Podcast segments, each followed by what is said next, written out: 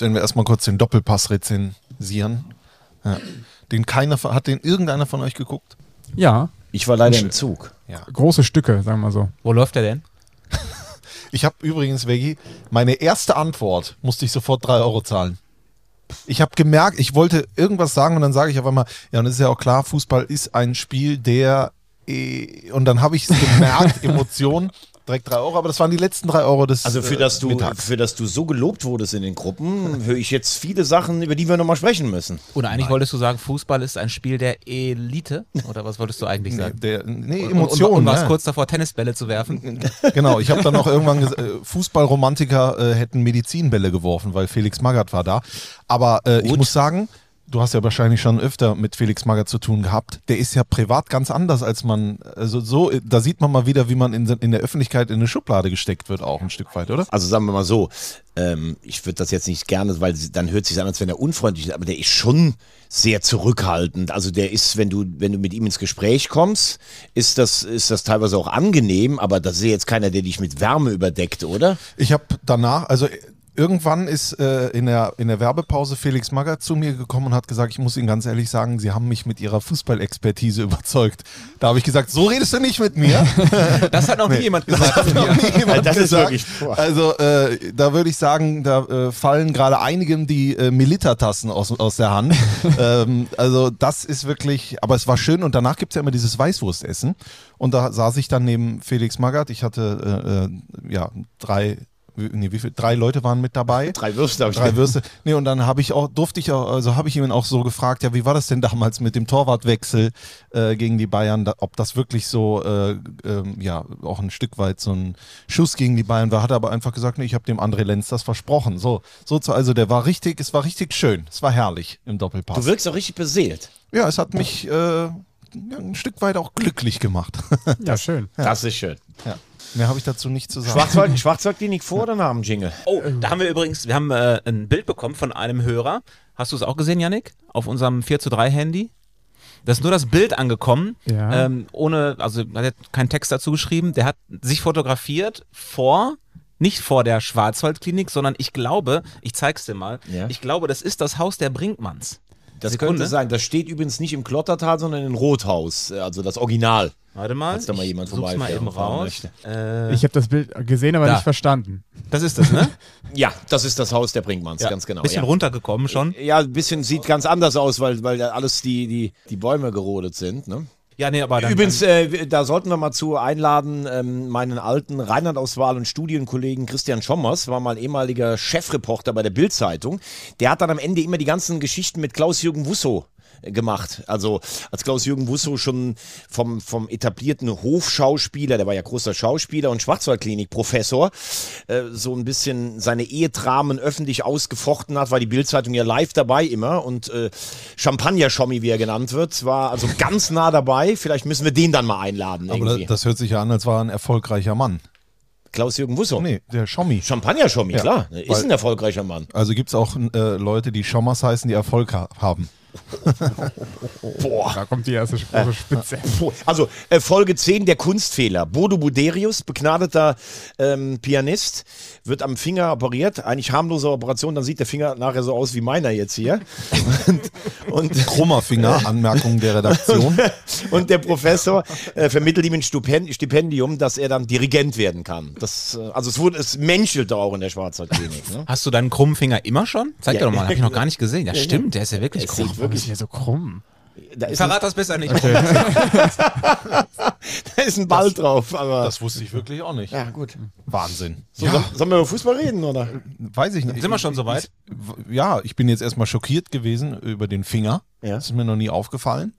Aber dieser Finger kann uns ja auch irgendwie dazu führen, vielleicht ist es ein magischer Finger, dass es heute die beste Ausgabe aller Zeiten wird. So, dann können wir jetzt ja über Fußball reden, oder? Gerne. Getränke Das ist Liga 3. hitzig und emotionsgeladen. Kritisch auf diese 90 Minuten schauen. So funktioniert das also. 4 zu 3, der dritte Liga-Podcast von Magenta Sport. Wollen wir das mal so stehen lassen? Herzlich willkommen Hier ist 4 zu 3, der dritte Liga-Podcast äh, von Magenta Sport, Folge 25. Es ist äh, Dienstag, der 10. Februar 2024. Silberne Hochzeit mit euch, wie schön. Silberhochzeit, so sieht's mal aus. Schön. Und dazu gibt es wieder, ist das der Streusel oder ist es ein Ist anderer? wieder Streusel, Das oder? ist Streusel, ja. Richtig gut. Ja, es ist Streusel.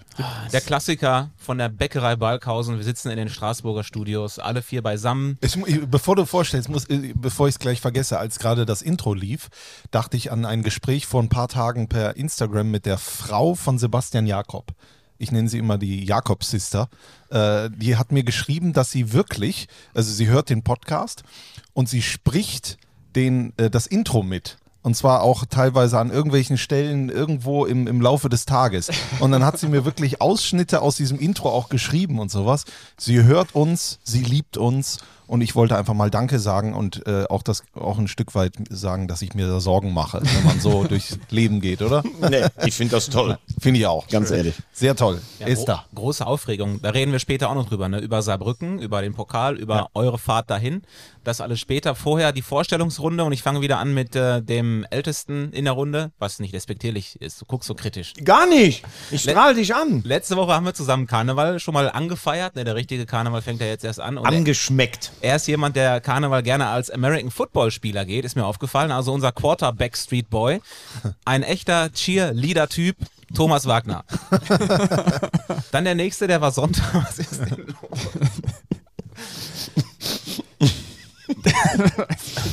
Bei Thomas Wagner kommt der Streuselkuchen gleich wieder raus. Der nächste war Sonntag im Doppelpass, wie wir eben schon gehört haben. Ne? War mit jeder Phrase seines Körpers dort vertreten. Statt Dopaphon heute wieder Dopamin. Hier ist Christian Straßburger. Morgen. Und dann haben wir noch die gute Seele von 4 zu 3. Für uns ist er nicht nur eine Bank, sondern eine Datenbank. Er ist aufgeräumter als ein OP-Saal und besser sortiert als jeder Baumarkt. Yannick Barkic. Dankeschön, das glaube ich zwar nicht, aber äh, schönen guten Morgen. Mein Name ist Tobi Schäfer. Ich freue mich sehr. Folge 25. Schon mal der Hinweis, gleich sind wir mit Ansgar Brinkmann verabredet. Den rufen wir gleich an. Der ist irgendwo, was hast du gesagt? Er ist unterwegs. Er ist unterwegs. Er Er fährt ist- dann rechts ran, extra für uns, um kurz mal ähm, mit uns zu telefonieren. Aber was, wo ist denn da die Euphorie? Ansgar Brinkmann, Veggie. Ja. Einer der Legenden im deutschen Fußball. Wo der überall gespielt hat. Die Zeit hat man gar nicht, die ganzen Vereine aufzuzählen. Der weiße Brasilianer. Weiß man eigentlich, wo das herkommt? Wer das erfunden hat, diesen, diesen Slogan für ihn? Diesen Es gibt ja einige Slogans. Manche haben ja auch gesagt, er ist der beste Nationalspieler, der nie das Trikot angezogen hat. Ne? Ähm, ich glaube, es- gab mal eine ganz kurze Zeit, da hat er mit Bernd Schneider zusammengespielt und die beiden, also Bernd Schneider war ja der beste Brasilianer im WM-Finale 2002. Da kam das, glaube ich, dann irgendwann her. Ähm, ich finde aber schon, dass, ähm, ich kenne ihn ja auch sehr gut, über all die Jahre ist er jetzt auch Kollege von RTL. Er hat das auch sehr gut kultiviert, Ansgar Brinkmann. Das muss man natürlich auch ganz klar sagen. Ne? Also wenn du jetzt von Legende sprichst, ja, das ist er, aber eigentlich hat er ja aus seinem Talent, das darf man auch sagen, das würde er auch selber zugeben, eigentlich zu wenig gemacht. Also mir sind in der Recherche zwei Sachen aufgefallen. Die eine ist, dass er ähm, in diesem Dreieck Münster, Osnabrück ähm, und Bielefeld für alle drei Vereine gespielt hat und trotzdem bei jedem Verein irgendwie noch gern gesehen ist bei den Fans. Das ist ja schon nicht selbstverständlich. Und das andere ist, dass er 2018 natürlich im Dschungelcamp war mit Matthias Manjapane. Also das ist schon Mit der legendären Szene, wie er bei, bei dieser einen Prüfung den, den Riesenball wegkickt. Kann mir das mal einer erklären? Yannick Bakic ist für mich einer der intelligentesten, tiefgründigsten, wirklich auch e- einer der Menschen, mit dem ich in Katar wirklich im, im Wüstenstaub ernste Gespräche führe. Wie kann man sich diesen Schrott ständig angucken und sein ganzes Leben danach ausrichten? Ich verstehe das einfach Aber der nicht. Dschungel, das Dschungelcamp hat es doch schon ins Feuilleton geschafft. Das ist doch ein bisschen abseits des klassischen Trash-Fernsehens. Also ich habe jetzt, weil ich in den letzten Tagen öfter im Hotel war, habe ich zwei Folgen geguckt. Das war gar nicht, also Layla zum Beispiel und, und Kim Virginia, da gab es ja so Spannungen. Ich wusste gar nicht, wer ist Mike Heiter, aber der hatte wohl beide schon. Und äh, also es war schon interessant. Und Lucy ist, wie ich gehört habe, die verdienteste äh, Dschungelkönigin aller Zeiten. Das hat doch äh, Thorsten Legert gesagt. Ja? Übrigens im Sommer 20 Jahre äh, äh, Dschungelcamp, das große All-Star-Game sozusagen. Zwölf ehemalige DschungelmitbewohnerInnen äh, äh, nehmen dann wieder teil, diesmal in Südafrika, habe ich jetzt gehört. Soll ein großes Ding werden. Da weißt du schon mehr als ich. Was geht los da rein? Ist vielleicht auch dabei. Äh, Yannick, muss ich mir Sorgen machen, dass du mit mir zur EM fährst? Äh, war fährt nicht, Südafrika. fährt, nicht mit nach, fährt nicht mit zur EM, sondern als Fanboy nach Nach Südafrika. Südafrika, ja. ja, wenn die schlau sind, machen die das nicht während der EM, sondern danach. das machen die nicht. Während Olympia. Genau. Ja, Ansgar Brinkmann. Cool, dass wir ihn gleich anrufen können. Ähm, wollen wir schon mal dann über Bielefeld reden? Können wir, ist ja in fünf Minuten schon soweit. Ja ne? klar, wir fangen an mit der Arminia. Also die Arminia in der Totalkrise. Fünf Niederlagen in Serie. Am Samstag gegen Viktoria Köln verloren zu Hause. Es gab äh, danach eine richtig schlechte Stimmung bei den Zuschauern. Es wurde gefordert, Kniat raus. Wir haben die Schnauze voll. Aber was wir jetzt wissen, es geht erstmal noch weiter mit Mitch Kniat. Also man äh, hat sich möglicherweise zusammengesetzt und ist zu dem Entschluss gekommen, nein, das war's noch nicht. Mitch Kniat sitzt am Samstag dann in Freiburg, spielen die, glaube ich, ne? Bei Freiburg 2, 16.30 bei Magenta Sport, wieder dieses Exklusivspiel. Die Frage ist natürlich Freiburg 2, klar, die haben jetzt auch noch mal, äh, sind jetzt auch noch mal rangekommen, haben ja jetzt gegen, hilft mir mal kurz, das war In Essen. In Essen, genau, dieses Wahnsinnsspiel gezeigt, dass sie ja noch leben. Nur eigentlich muss man ja davon ausgehen, dass Bielefeld dieses Spiel gewinnt, weil die Freiburg einfach in dieser Saison nicht also Drittligatauglich sind, um es jetzt mal so krass zu sagen. Äh, und was passiert denn dann, wenn du dieses Spiel gewinnst und dann gleich gegen Unterhaching das Heimspiel verlierst? Also du brauchst jetzt eigentlich nur noch Siege oder einen Punkteschnitt von zwei oder was weiß ich. Und ich glaube, jetzt äh, geht es halt um alles bei Arminia Bielefeld. Ich meine, äh, das ist bekannt, dass ich die Arbeit und auch den Typen Mitch Kniat äh, sehr schätze, äh, dass ich mir das sehr gut vorstellen konnte, Kniat und Arminia Bielefeld, dass ich da auch immer noch ein Stück weit eine Resthoffnung äh, in mir habe. Die Frage ist halt, Arminia müsste ja jetzt auch sagen, so, es geht jetzt ausschließlich äh, darum, die Klasse zu halten. Es, das ist eine Übergangssaison. Wir machen das dann zusammen. Klos hört dann auf. Das wird ja sowieso dann nochmal äh, äh, einiges an Baustellen, die dann frei werden äh, oder die dann bearbeitet werden müssen. Aber ich weiß halt nicht, ob das ausreicht für so einen Verein Arminia Bielefeld mit so vielen Fans. So ein Stück weit etwas runtergeschraubte Ambitionen in Liga 3. Also ich bin immer noch äh, der Meinung, äh, wie letzte Woche auch, dass das auch am Samstag nicht per se ein Endspiel sein wird. Es ist immer die Art und Weise, wie, wie die Arminia spielt. Und ich glaube, auch am Samstag hat man gesehen, dass die Mannschaft ähm, prinzipiell nicht gegen den Trainer gespielt hat. Also das konnte man nicht erkennen.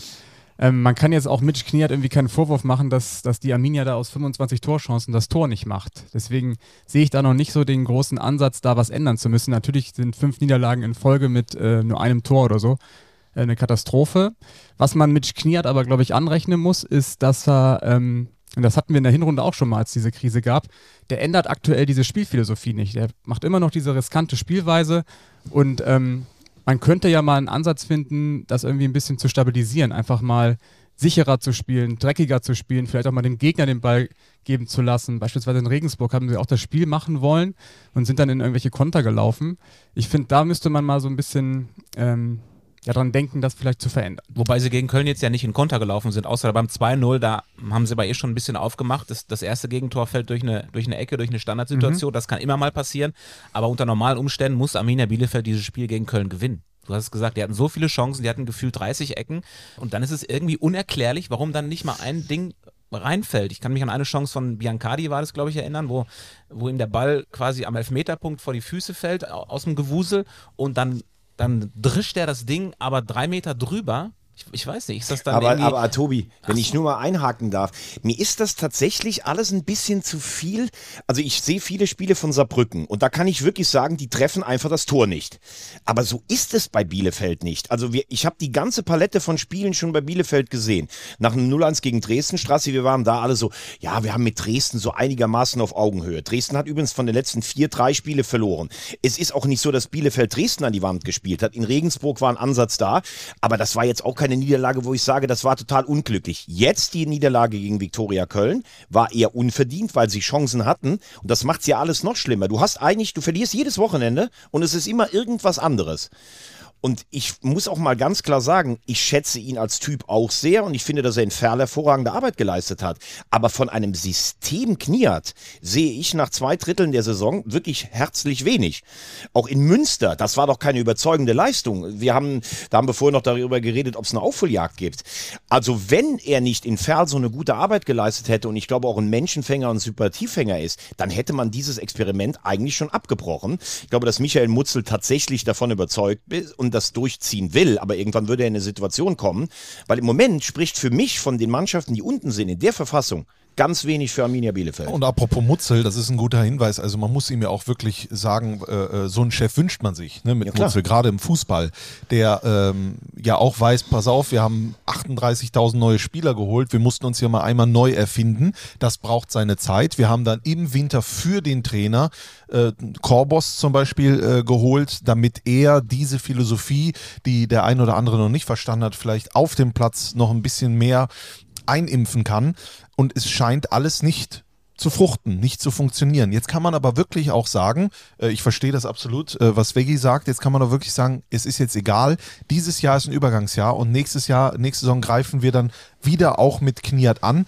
Oder man müsste jetzt halt wieder irgendwie eine Philosophie, ja, wieder einen Umbruch im Prinzip, einen kleinen. Aber Strassi, da, bin, da, muss ich, da muss ich reingehen gerade, weil das auch das mit Janik war, wo wir diskutiert haben mit Duisburg am Beginn der Saison. Es ist nur ein Punkt, Arminia weiß. Ja. Bielefeld ist höchst abstiegsgefährdet. Und ich würde sagen, es geht um die Existenz des Vereins, also Ja, das, auf, Regionalliga. das auf jeden Fall, So, aber, du musst die Klasse halten. Da brauchst du nicht mehr davon zu fantasieren, was nächstes Jahr ist. aber Also, dann ist es ja nicht immer so der erste Effekt, den Trainer rauszuschmeißen, sondern ich finde auch, man muss dann, also wenn man jetzt sagen wir, Kniat entlassen würde, auch nach dem Freiburg-Spiel, egal wie die spielen, ich glaube, du machst mehr kaputt, als dass du ähm, die Chance erhöhst, dass du irgendwie den Klassenhalt schaffst, weil an Kniat hängt so viel, ne? Also die haben so viele Spieler geholt, die auch nur wegen Kniat gekommen sind. Ja, aber das ist im Auf Fußball Knie- auch wurscht, oder? Die, die bleiben ja trotzdem da, Hauptsache Naja. sie werden bezahlt. Man, also man hat Ablöse bezahlt für Knie, das darf man Ja, nicht ja, vergessen klar. im Sommer. Man ja, hat. Ablöse für Corbus bezahlt. Also diesen Transfer hätte man nicht machen müssen im Winter zwingend. Ne? Das ist auch nochmal so ein Vertrauensbeweis und ich glaube, dass das, wenn man jetzt Knie draußen aus dieser ganzen Nummer, auch weil die Mannschaft nicht gegen ihn spielt oder so,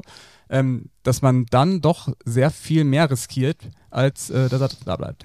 Mir tat das auf jeden Fall total leid, was dann, ähm, also sowohl für Michael Mutzel als auch für Mitch Kniert, was denen dann natürlich da entgegengeschlagen ist nach dem Spiel gegen Köln, weil die Fans natürlich noch die Enttäuschung der letzten beiden Abstiege mit sich rumtragen und weder Mutzel noch Kniert können ja was dazu, ne? aber müssen das jetzt so ein bisschen mit ausbaden, so diesen, diesen Frust der Fans und bei Kniert hast du es auch gemerkt, äh, der hat ja glaube ich so viel Gegenwind jetzt noch nicht bekommen in seiner Karriere und das war jetzt zum ersten Mal so, so, so eine richtige Wette, das hat den schon auch ein bisschen gepackt, ist ja auch völlig normal, ne? das, das lässt sich einfach nicht kalt und ähm, ja, ich mag beide sehr gerne und ich finde es cool, dass sie noch weitermachen und, und hoffe, dass sie da irgendwie rauskommen. Wir wollen jetzt mal einen anrufen, der sich sehr gut auskennt mit Arminia Bielefeld. Das ist Ansgar Brinkmann, da haben wir eben schon drüber gesprochen. Dr. Ansgar Brinkmann. Professor Dr. Ansgar Brinkmann. Äh, so, wo ist, wo ist, wo ist denn... Äh, wo Tobi ist- Schäfer muss jetzt erstmal in seinem prominenten Telefonbuch. Oh, es klingelt. Nicht beim falschen Brinkmann. Das ist immer spannend, ne? wenn es tutet. Tobias, grüß dich. Hallo Ansgar, hier ist 4 zu 3, der dritte Liga-Podcast. Ja, ich bin in zwei Minuten, ich bin gerade im Auto unterwegs, aber ich bin in zwei Minuten auf einem ganz guten Parkplatz. Kann ich in Ruhe, aber ich, ich spreche natürlich mit euch, aber dann ähm, ist das Auto aus und dann sitzt Ich kann nur sagen, dass Ansgar Brinkmann ein hervorragender Autofahrer ist. Er hat mich morgens mal ähm, in Sevilla zum Flughafen nach, wo war das?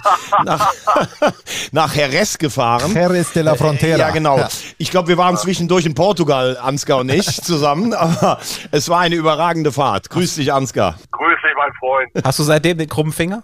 Aber wirklich, wir sind, wir haben irgendwie haben wir eine Ausfahrt verpasst, wir sind von der ganz anderen Seite.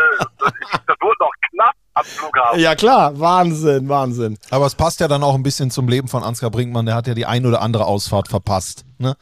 Ja, ich habe ja zu dir auch, ich, warum soll bei mir auch mal was normal laufen? Das Ja. wäre auch wirklich, äh, warum, normal gibt's an jeder Ecke, brauchen wir nicht. Eben. Ansgar, Arminia Bielefeld soll unser Thema sein, einer deiner Herzensvereine. Wie eng guckst du da noch drauf? Ich meine, du spielst ja noch für die Traditionsmannschaft und ähm, guckst du auch die Spiele alle oder bist du eher so dann nur Ergebnisse checken oder wie nah bist du noch dran? Nein, ich bin sehr nah dran. Ich gucke, äh, seitdem ich äh, aufgehört in Bielefeld, gucke ich natürlich und ich, ich bin in den letzten äh, 10, 15 Jahren bei fast jedem Heimspiel gewesen und, und auswärts natürlich äh, nicht permanent, aber äh, gucke dann die Spiele im Fernsehen. Also ich bin, äh, ich bin nah dran. Ich habe, weil ich ja gewusst habe, dass wir heute sprechen, habe ich gestern auch noch mit Mutzel gesprochen, mit dem ich ja in Frankfurt zusammengespielt habe, mit dem Sportdirektor, ihn auch nochmal gefragt.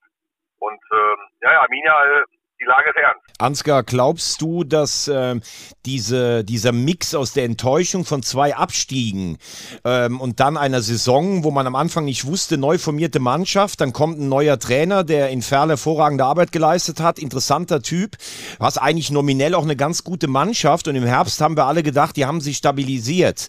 Dass jetzt diese erneute äh, Talfahrt mit fünf Niederlagen am Stück, dass das was auch mit den Leuten macht in der Stadt, im Verein. Ich habe das Gefühl, es ist so eine lähmende Angst, die rund um Arminia Bielefeld gerade im Moment herrscht. du hast es gerade gut zusammengefasst. Wenn du natürlich aus der ersten Liga absteigst, dann äh, aus der zweiten Liga absteigst, dann in der dritten Liga äh, auch eigentlich schlecht startest, äh, dann dich ein bisschen fängst, dich ein bisschen stabilisierst, du natürlich einen Spieler noch gehabt hast, das ist der Fußballgott Klos, und da musstest du wirklich 23 neue Spieler musste Mutzel holen.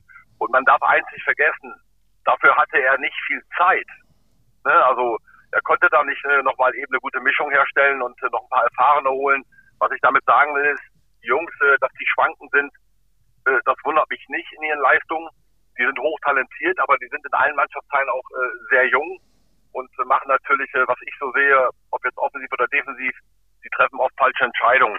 Also Arminia ist jetzt auch nicht so stark, dass man sagen müsste, äh, in diesem Jahr vom Potenzial her, von der Mannschaft her bis zum ober- oberen Drittel dabei. Die Klasse halten, das hat Priorität. Und wie wir gerade alle feststellen, ähm, wird das schwer genug. Du, du, sprichst es an, die Mannschaft ist sehr jung. Glaubst du, es ist dann auch eine extreme Bürde für, für die Mannschaft, wirklich die Vergangenheit noch so ein bisschen mit sich rumzuschleppen? Die waren alle gar nicht dabei bei den letzten Abstiegen. Aber äh, die Fans haben das natürlich trotzdem noch irgendwie in sich, dass so diese Gesamtkonstellation äh, zusätzlich Druck ausübt auf die Spieler und so ein bisschen lähmt vielleicht auch? Ja, bin ich 100% bei dir, bin ich d'accord.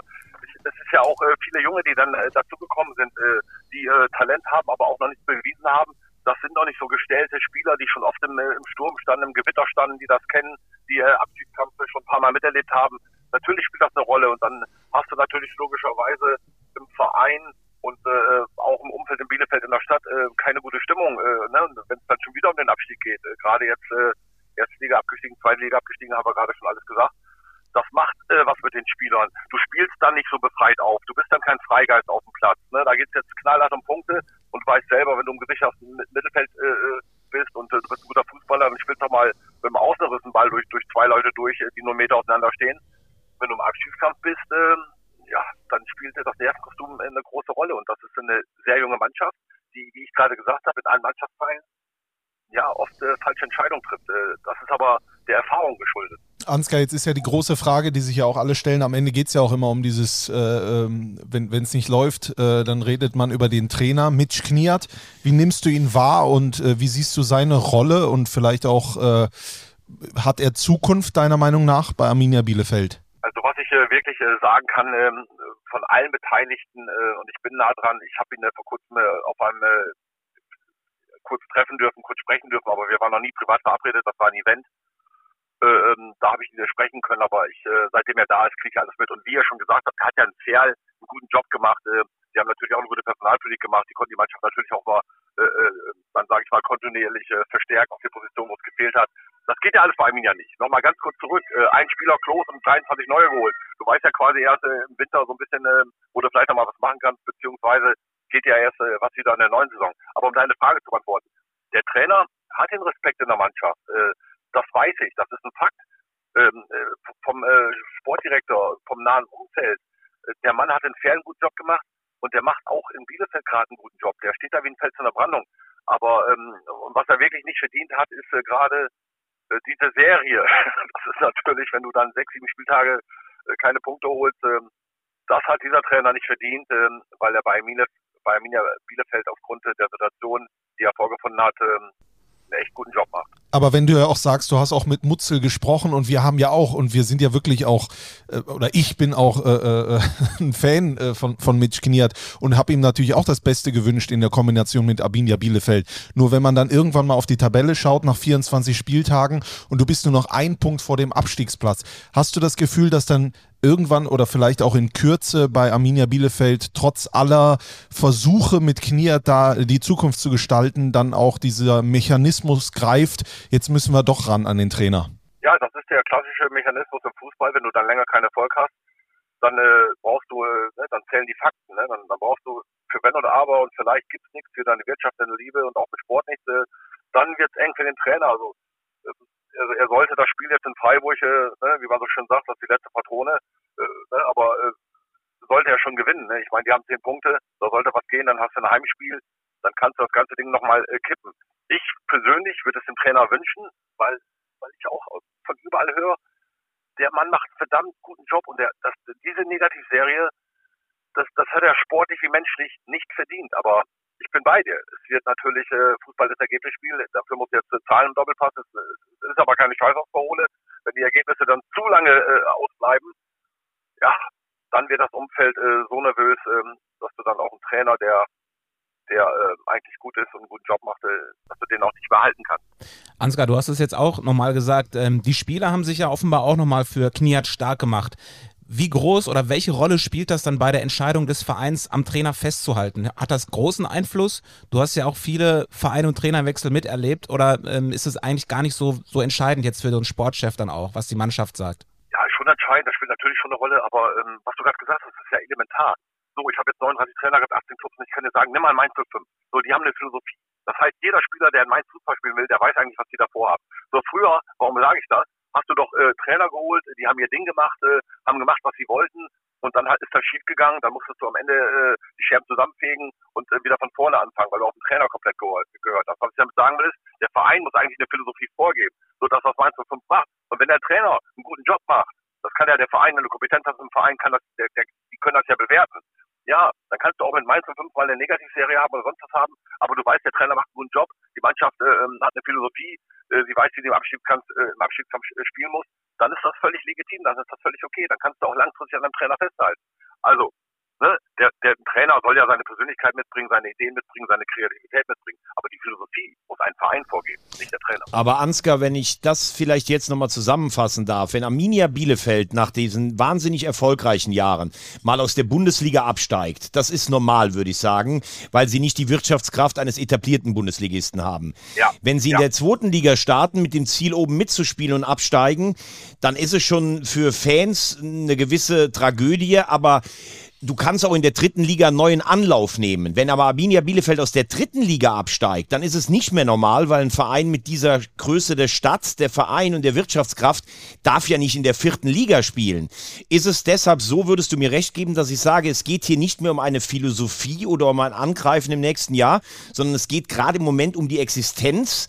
Also natürlich würde da weiter Fußball gespielt, aber du verstehst, was ich meine. Es geht um die Existenz des Fußballstandortes Bielefeld. Da bin ich zu 100 Prozent bei dir und das ist auch das, was ich gerade äh, auch gesagt habe. Ich habe gesagt, ähm, es gibt Klassiker, wenn du im Abschiedskampf bist. Du musst also tief stehen, 20, 30 Meter vor dem Tor, dann alles angreifen, intelligent kämpfen, ohne Freistöße, ohne Elfmeter, ohne gelb-rote Karten. So, du musst kontern können. Das ist ein Klassiker, wie ich oft besser besetzte Mannschaften schlagen kann. So, da muss ich über Standards was machen. Da hast du Klos. Das sind zwei Klassiker, wie ich so oft wie möglich in einer Saison besser besetzte Mannschaften schlagen kann. Da muss ich mich jetzt konkret dran halten. Ich, ich sage immer ein Beispiel, wenn du, wenn du, wenn du Mainz oder, oder, oder Bochum bist, dann, dann kannst du nicht mit Leipzig Fußball spielen oder mit Bayern Fußball spielen oder mit Dortmund oder mit Hoffenheim, äh, ne? dann stehen die alle zwei Minuten vor deinem Tor äh, und haben eine hundertprozentige Torschance. Gut, die, die dritte Liga ist da jetzt nicht vergleichbar, äh, weil ähm, das Gefälle äh, nicht so stark äh, auseinanderdriftet. Äh, ne? Selbst die zwei, drei Mannschaften, die oben sind, sind sportlich nicht so weit weg. Aber du weißt, wo ich hin will. Ne? Du musst dich jetzt auf das beschränken, was effektiv ist. Und äh, da wäre der Trainer gut beraten, wenn er jetzt dem auch alles unterordnet und äh, einfach äh, dann äh, ja ne, nicht seine Philosophie in den Vordergrund stellt, sondern den Abstiegskampf. Also dann höre ich daraus, dass wir am, am Samstag in Freiburg eine veränderte Spielidee erwarten dürfen, müssen von Arminia, von Kniat? Das müsst ihr den Trainer fragen, aber ich äh, ich, ich wäre jetzt nicht zum Tabellenführer gefahren zum Beispiel äh, und hätte äh, 70 Prozent Ballbesitz oder sonst was weiß was ich meine, gib den doch mal den Ball. Mach doch das, was ich gerade gesagt habe, halte ich an diese Klassiker. Und ich kann dir sagen, ich war in meinem Leben auch im, im, im Abstiegskampf, da war ich zu Hause. Und wenn du besser besetzte Mannschaften schlagen willst, und diese Mannschaft, die ist ja nicht umsonst Tabellenführer, die sind schon besser besetzt, die äh, unser Talentschub. Also muss ich da jetzt nicht äh, äh, das Spiel machen, äh, im 16er Spiel ein Risiko gehen, dann spiele ich lieber mal äh, von den äh, äh, fünf Bällen, äh, dann, äh, die ich normalerweise rausspielen äh, würde, äh, vier lang auf Klos äh, und äh, gehe auf den zweiten Ball und äh, versuche anders erfolgreich zu sein. Bei anderen Mannschaften wie Freiburg oder die auf Augenhöhe sind, äh, auch, ähm, sag ich mal, von der Qualität her, kannst du dein Spiel wieder machen. Ne? Also wenn, wenn, wenn Mainz gegen Bochum spielt, dann kannst du ein anderes Spiel spielen. Aber nicht, wenn du dann gegen Bayern spielst oder gegen besser besetzte Mannschaften spielst. Da musst du dich an die Klassiker halten, mit denen du besser besetzte Mannschaften schlagen kannst. Ansgar, ich möchte noch mal äh, kurz dein gutes Verhältnis mit Mutzel ein bisschen anzapfen, ohne dass du da irgendwelche Internas preisgibst. Aber dieses mit dem Verändern des Systems, das hat auch Yannick heute als Fußballexperte, der ist äh, in diesem Podcast schon gesagt. Du hast ihn da äh, äh, wunderbar äh, beigepflichtet. Hast du das Gefühl oder war es mal Thema, weil de facto Kniat spielt den Kniat-Fußball? Äh, ist er da ein Stück weit be beratungsresistent?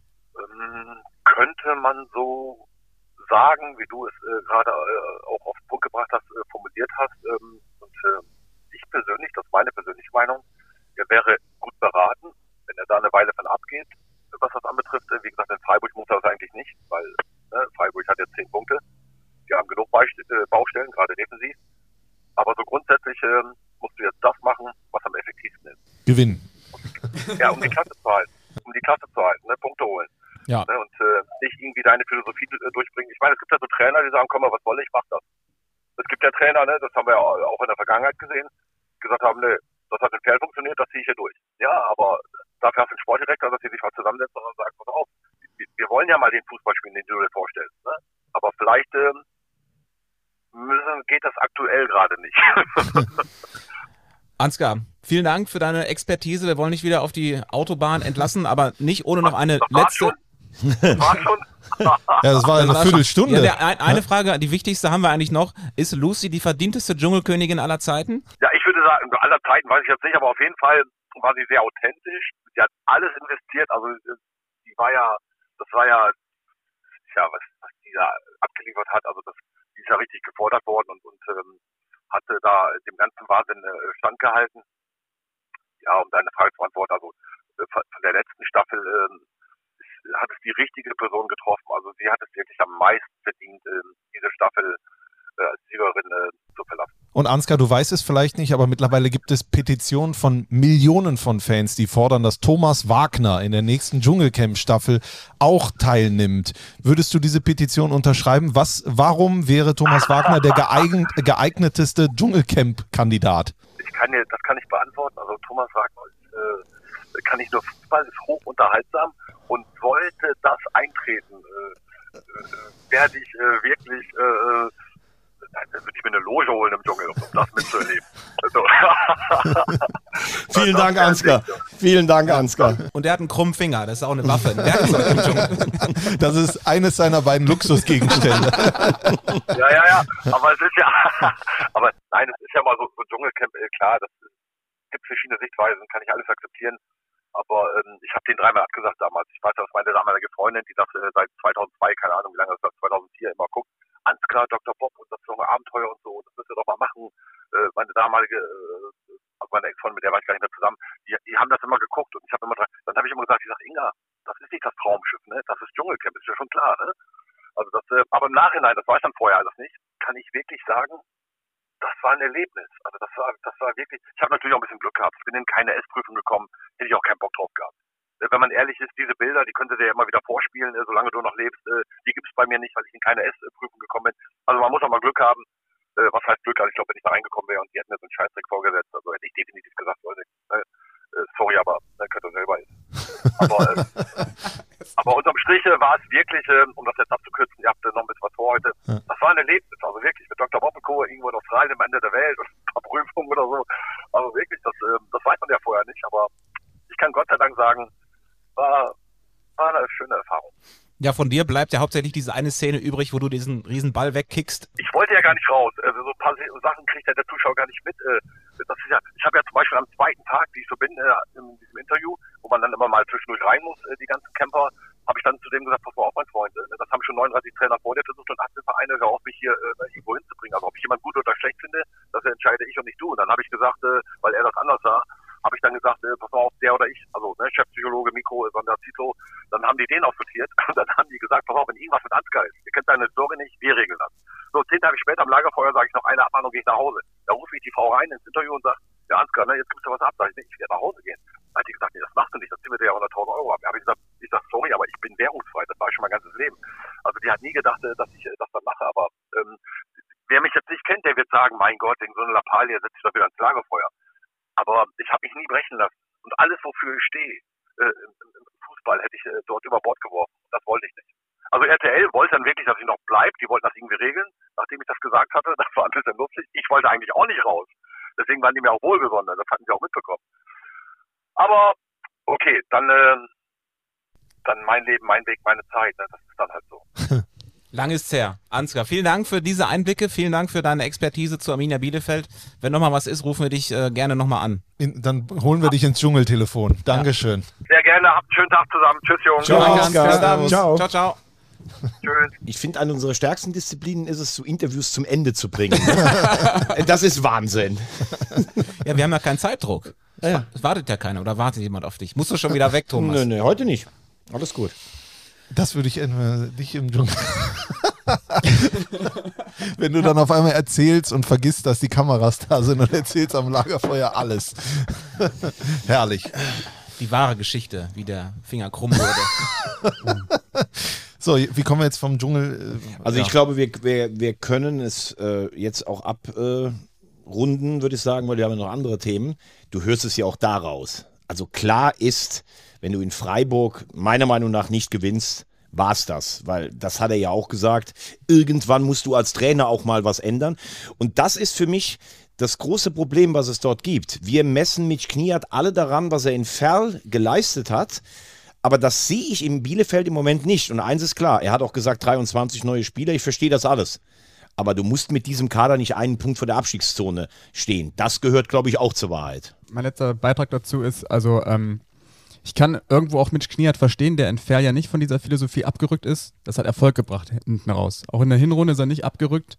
Dann kam sie an die Spur, hat wieder Erfolg Übrigens zu gebracht. Ferl, wir haben die mal gesehen, ein Spiel in Osnabrück im Abstiegskampf. Da haben die da aufgespielt. Das war Wahnsinn. Da waren wir hingerissen. Ich verstehe genau, was du meinst. Genau, also wenn das zweimal, dreimal funktioniert, dass du nicht von deiner Philosophie abrückst, dann ist ja klar, dass du sagst, ey, ich vertraue dem ganzen Ding, das hat immer funktioniert. Nur jetzt ist so ein Zeitpunkt, du musst Entwicklungen er- erkennen im Laufe einer Saison. Jetzt ist wirklich so ein Kipppunkt, wo du wissen musst, okay, jetzt müssen wir wirklich mal was, was anders machen, was gegen meine Philosophie spricht. Deshalb würde ich sagen, das ist ein Endspiel am Samstag in Freiburg. Ja, und also ich mache es nicht vom Ergebnis abhängig, ich- ich- die Art und Weise ist entscheidend. Ja, aber in Freiburg, glaube ich, musst du jetzt schon gewinnen. Also, die sind so weit weg. Von der einen Krise bei Arminia Bielefeld zu einer anderen, zumindest zu einer Ergebniskrise. Die hatte nämlich Dynamo Dresden. Von den letzten vier Spielen haben sie drei verloren. Und das große Thema ist aber irgendwie doch noch ein anderes. Und dazu haben wir äh, eine Sprachnachricht bekommen von unserem Hörer Stefan. Und die hören wir uns mal an. Guten Morgen, liebe Podcast-Götter von 4 zu 3. Ich habe mich jetzt durchgerungen, hier mal euch eine Sprachnachricht zu hinterlassen, weil mich in letzter Zeit ein Thema beschäftigt. Ich bin der Stefan übrigens, komme aus der Nähe von Duisburg und ich gebe die Hoffnung nicht auf, dass der MSV das dieses Jahr doch noch schafft. Im Keller wird noch Licht brennen. Äh, Das Thema, was mich beschäftigt, ist der Umgang von Dynamo Dresden mit dem Spieler Oliver Battista Meyer. Ich finde das völlig abartig von Dynamo Dresden, vom Sportvorstand und noch vom Trainer, wie man einen Spieler, der beim SC Verl herausragende Leistungen gezeigt hat, der, der Spieler eigentlich war, zurückholen kann und dann einfach den auf die Tribüne setzt. Das ist ja, das ist, das zeigt sagt viel aus über Dynamo Dresden, weil der Typ hat so viel Potenzial, das hat man ja in Werl immer wieder gesehen. Und äh, da wollte ich mal meinen Unmut zu äußern, weil ich echt finde, so kann man mit Leuten, mit Menschen nicht umgehen, sie zurückholen, auf die Tribüne setzen und einfach sagen, nee, will ich nicht mehr, den will ich nicht, der hat hier nicht hingepasst und bla bla bla. Ja, also ich kann das absolut nachvollziehen, aber trotzdem muss man auch schon sagen, äh, ist das dann, also wenn der Trainer einfach nicht auf diesen Spieler steht, aus welchen Gründen auch immer, dann äh, muss man das akzeptieren. Das ist einfach so. So ist der Fußball, würde ich jetzt mal sagen. Es ist natürlich schon abenteuerlich, dass man da einen Spieler bekommt, der 18 Scorerpunkte macht und man ist nicht in der Lage, den ins Spielsystem zu integrieren, sondern möchte partout einen Spieler, der im Prinzip ähnliche Anlagen hat mit Ahmed Arslan, der aber im Gegensatz zu äh, Oliver Battista May in der Hinrunde überhaupt nicht äh, funktioniert hat und auch gar, gar nicht die Spielminuten hatte wie OBM in äh, Magdeburg, der bei den Fans im Übrigen auch viel Kredit verloren hat, was ich gar nicht wusste. Das habe ich erst jetzt später mir mal äh, angelesen, weil er eben nach Magdeburg gegangen ist. Das hat man da nicht gerne gesehen. Und jetzt hat man ihn ja auch direkt wieder integriert und dann hat es hat auch nicht geholfen. Also äh, ist, Oliver Battista Meyer ist jetzt nicht, oder die Personale ist, ist, ist nicht der Grund dafür, warum es jetzt gerade nicht läuft bei Dynamo Dresden.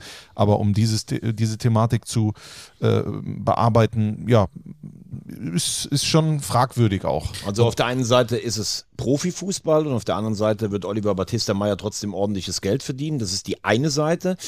Auf der anderen Seite muss man oder darf man tatsächlich das mal hinterfragen, weil in dieser Konsequenz, wie ein Spieler, der ja auch irgendwann mal von Dynamo Dresden übrigens verpflichtet wurde, ne, und er ist ja nun wirklich ein sehr talentierter und guter Spieler, dem ich mindestens die zweite Liga zutraue. Also mit welcher Konsequenz jedem klar war, der kommt zurück, aber es gibt keine Millimeter Chance, dass der hier spielt. Das fand ich schon auch erstaunlich. Auf der anderen Seite könnte man sagen, das war wenigstens ehrlich. Die haben gar nicht versucht, irgendwas vorzuspielen. Die wollten ihn zu Geld machen, um jemand anderen zurückzuholen. Das ist auch legitim. Trotzdem darf man auch die Frage stellen, wenn ich so einen begabten Spieler habe, äh, zur Wahrheit gehört sicher auch, dass er, glaube ich, bei den großen äh, Standorten, wo er bisher gespielt hat, sich schwer getan hat. In Ferl hat ihm die Ruhe sicherlich gut getan. Aber die Frage, die Strassi aufgeworfen hat, ist schon berechtigt. Äh, warum schaffe ich es nicht ansatzweise, so einen Spieler, der so scored, auch in, in meine Mannschaft zu integrieren? Ist ja im Grunde genommen reine Spekulation, was da zwischen Anfang und Oliver, Oliver Battista Meyer so vorgefallen ist oder auch zwischen dem Verein. Aber eigentlich müssten sich doch die Parteien an einen Tisch setzen und im Sinne des Vereins irgendwie arbeiten, weil es geht ja einfach nur darum, dass Dynamo Dresden eine höhere Abschlussqualität bekommt durch einen Spieler wie Battista Meyer. Also die, er, er ist ja da. Warum also es liegt ja nur daran, dass die beiden sich anscheinend nicht verstehen. Deswegen wird er nicht eingesetzt. Aber wenn jetzt ähm, genau die Qualität fehlt und deswegen äh, Dynamo Dresden vielleicht nicht aufsteigt im Sommer, weil Arslan vielleicht nicht so performt, dann ist es schon eine krasse Nummer eigentlich. Arslan ist jetzt auf jeden Fall da, ist äh, gegen Ingolstadt halt, äh, reingekommen zur Halbzeit und äh, klar, der hat jetzt in Magdeburg kein, keine große Rolle gespielt, hat neun Spiele gemacht, stand nur dreimal in der Startelf, hat im Dezember gar nicht gespielt, nur im Pokal mal kurz. Er hat aber jetzt den Ausgleich auf dem Fuß. Wenn er den macht, ist er natürlich gleich wieder der Held. Hat aber nicht. Ja, hat er nicht. Aber vielleicht, ich denke schon, dass er jetzt in den nächsten Spielen dann wieder funktionieren wird und ein Faktor werden wird bei Dynamo. Also da kann man natürlich eigentlich auch verstehen, wenn ich Trainer bin und habe ein Abschlussproblem und habe, weiß, ich kann Arslan und Batista Meyer nicht zusammen haben, dann verstehe ich Markus Anfang aber irgendwie auch so, dass er sagt, okay, Arslan hat bei mir funktioniert, der braucht keine große Anlaufzeit. Das ist dann schon irgendwie auch nachvollziehbar, muss man sagen. Und ein halbes Jahr jetzt wenig gespielt, es war ja nicht so, dass er ein halbes Jahr verletzt war, der war im Trainingsbetrieb. Also ich glaube, das hat der schnell auch wieder drin. Also über die Qualität von Arslan brauchen wir gar nicht reden. Also wenn der auch nur ansatzweise so zündet wie in der letzten Saison, dann äh, schießt der Dynamo Dresden zum Aufstieg. Aber es ging ja jetzt um die komplette Thematik, auch mit OBM. Aber um auf Dynamo Dresden zu schauen, wir haben ganz oft über Dresden gesprochen, über acht Millionen Torschüsse, die sich rausgespielt haben, die dann nicht äh, getroffen haben. Jetzt ist das Problem ja ein anderes geworden. Viele individuelle Fehler in der, in der Defensive. Bälle, die Kutschke gar nicht mehr bekommt. Also jetzt spielt man sich gar nicht mehr die Großzahl äh, an, an Chancen heraus. Es ist ein ein äh, stetes Bergab bei Dynamo Dresden und die Frage ist, wann äh, geht es da wieder nach oben? Weil die Punkte, die schmelzen, von hinten kommen halt so unbekümmerte Mannschaften wie Ulm, Rot-Weiß Essen kann, wir sind ja heute am Dienstag, wenn sie heute das Nachholspiel gewinnen in, in, bei den Löwen, dann können sie auf Rang 3 springen und dann wird es nochmal richtig interessant, Veggie, und du schmunzelst und dann, äh, wo, wo geht er hin, der Top-Favorit? Ja, ich schmunzel deshalb, weil, weil ich Essen und Ulm von ja. dir, von der Beschreibung gut. Ich sag nach wie vor, dass Dynamo aufsteigt, aber ja. ich bin auch überrascht nach so einer Hinrunde und der ein oder anderen Phase, wo ein, zwei Spiele mal nicht gewonnen wurde, hätte ich das jetzt nicht erwartet, weil das hatte man ja schon mal irgendwie mit dem dreimal 0 zu 1 kurz vor Weihnachten, dann haben sie sich da wieder rausgezogen. Und ich meine, wenn du nur auf die Namen guckst, Kutschke, Scheffler, Arslan, also dass wir darüber reden, dass die keine Tore schießen, das ist schon echt erstaunlich. Ja, vor allem darfst du jetzt nicht den Fehler machen, dass du denkst, okay, Arslan kommt, der wird, der wird das schon schon machen. Wir, Na, setzen jetzt voll auf hast den. Hast du das Gefühl, das, ich habe eher das, ja, das darf sich halt nicht einstellen. Ja, aber ich habe alle einen Schritt weniger machen und sagen, ah, der Amo stimmt, ist ja da. Aber ich glaube, äh, Janik, wenn ich das nur sagen darf, wie ich das einschätze, ich glaube, dass er in Dresden so ganz langsam die Angst hochsteigt, dass man das noch verspielt. Das waren zehn Punkte. Ja also, klar, auf, auf einmal hast du, kannst du was verlieren. Das ist ja ein psychologischer Effekt ja, genau. einfach im Kopf. Wäre der gleiche Fehler, den sie äh, zur, zur Winterpause schon mal gemacht haben. Das hat Kutschke ja mehr oder weniger zugegeben. Der hat gesagt, äh, da, da, da gab es das Gefühl oder gefühlt waren wir da schon durch. Und das war natürlich wahrscheinlich in allen Köpfen so ein bisschen vorhanden, dass man gedacht hat, okay, jetzt ist fast schon auslaufen, das wird jetzt schon irgendwie funktionieren. Aber das funktioniert in Liga 3 natürlich nicht. Und wenn du jetzt, äh, was du gerade sagst, äh, das Gefühl in dir trägst, ja, jetzt haben wir ja aber Arslan, jetzt wird das schon klappen, auch sehr gefährlich. Ja, und ich möchte dann mal irgendwie auch Yannick Bakic in die Spur schicken, vielleicht für die nächste Woche, für die nächste Ausgabe. Dynamo Dresden hat schon achtmal verloren. Achtmal. Normalerweise äh, Vereine, die Meister werden oder äh, direkt aufsteigen. Also das ist jetzt einfach nur ein Gefühl von mir. Haben nicht achtmal verloren und zwar über die gesamte Saison. Gab es schon mal so eine negative äh, äh, Bilanz eines Vereins, der dann trotzdem auf Rang 2 ist mit der, mit der Möglichkeit direkt aufzusteigen? Ich, ich weiß es nicht. Das gebe ich direkt weiter an die Datenbank-Kollegen. Das ist aber das ist eine gute Frage. Ich würde nur eine Antwort geben. Ich glaube, eine Mannschaft wie Jan Regensburg zum Beispiel, die jetzt oben steht, die spielen dann auch mal unentschieden und nehmen den Punkt mit. Ich glaube, Dynamo Dresden von der Ausrichtung geht in jedes Spiel, wir müssen dieses Spiel gewinnen und spielen all in. Dann verlierst du auch mal ein Spiel, aber die haben ja kaum unentschieden. Deshalb, Eins, eins, genau, eins. deshalb sind sie auch auf Platz zwei. Aber du hast natürlich schon recht.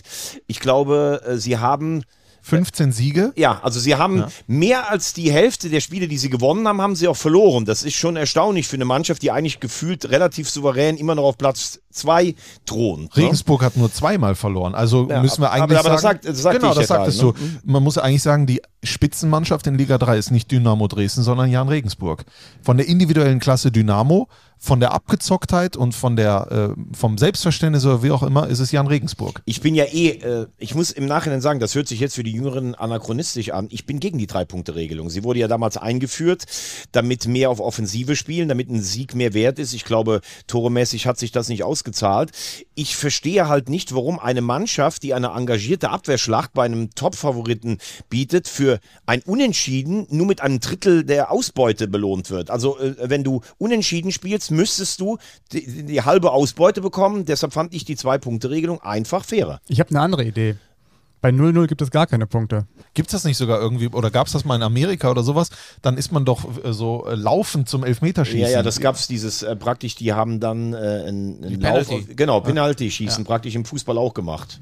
Im Kosmos damals, wie Franz Beckenbauer noch damals gespielt Ja, hat. weil die Amerikaner, die brauchen ja immer einen Sieger. Die kennen ja das Unentschieden nicht. Das könnte man natürlich auch mal überdenken, dass man einfach immer so lange spielt, bis man Ja, einen Sieger hat. gibt's das auch? Also du gehst ins Stadion, guckst dir 90 Minuten Ding an äh, und, und es fällt kein Tor und du gehst mit 0-0 wieder nach Hause und sagst, auch das war aber schön hier für 250 Euro. Ja, ja gut, aber das äh, führt jetzt zu weit. Ja, Dynamo spielt jetzt, glaube ich, gegen Lübeck zu Hause. Die Ja. brauchen ja auch Punkte. Also wann sprechen wir dann da irgendwann von einem Endspiel? Veggie. Ja, also Fakt ist ja wirklich, was sie wirklich nicht haben, ist die Abschlussqualität. Das ist ja das, ähm, ähm, da ist ja einfach Sandhausen und Ingolstadt deutlich besser. Das haben sie jetzt auch äh, gezeigt bekommen am im direkten Vergleich. Was mir ähm, auffällt in den letzten Wochen ist, dass Manuel Schäffler überhaupt keine Rolle mehr spielt. Also der war jetzt zweimal überhaupt nicht im Kader. Hat heute Geburtstag übrigens. Hat Gratulation, Geburtstag? ja. Also ich habe jetzt, weiß jetzt auch nicht, ob er irgendwie krank war oder so, aber es wird gar nicht kommuniziert. Also das ist ja auch so ein Ding, dass das so ein bisschen unter den Teppich gekehrt wird, finde ich schon krass eigentlich. Wenn du so einen Stürmer hast, der einfach mal, weiß ich nicht, in der dritten Liga gefühlt 70, 75 Tore geschossen hat, weil der hat ja die, die Qualität. Ich möchte noch kurz auf eine andere Mannschaft aufmerksam machen, beziehungsweise möchte das ein Hörer, der auch uns eine Nachricht geschickt hat. Servus, liebes Team von 4 zu 3. Hier ist der Simon aus Passau. Und anders als es die Stadt vielleicht vermuten lässt, bin ich äh, stolzer und treuer Fan von Rot-Weiß Essen. Auch wenn es jetzt wieder gegen die Zweitvertretung von, von Freiburg ähm, vielleicht nicht die Top-Mannschaft ist, äh, über die man dann irgendwie reden muss, ähm, denke ich doch, dass es ein spannendes Spiel war, über das man doch das ein oder andere Wort verlieren kann. Insofern, ähm, auch wenn es hier zur Gegend nicht ganz passt, Glück auf. Und ähm, ja, ich bin gespannt auf die neue Folge am Dienstag. Ja, das Spiel natürlich mal wieder absoluter Hafenstraßen-Wahnsinn. Schon das fünfte Tor nach, nach der 90. Minute für RWE in dieser Saison. Äh, da ist das Dach weggeflogen beim, beim 4 zu 3, dadurch den Elfmeter. Aber vielleicht weniger Ja, der fünfte Sieg sogar, ne? Der fünfte Sieg in der Nachspielzeit. Ja. Also das ist schon krass. aber äh, vielleicht reden wir weniger über das Spiel jetzt gegen Freiburg, sondern über das, was für RWE jetzt kommt, weil die spielen jetzt. Also das Nachholspiel gegen die Löwen haben wir schon genannt. Und dann geht's gegen Regensburg, gegen Ulm und gegen Dresden. Oh, da schließt sich wieder der Kreis.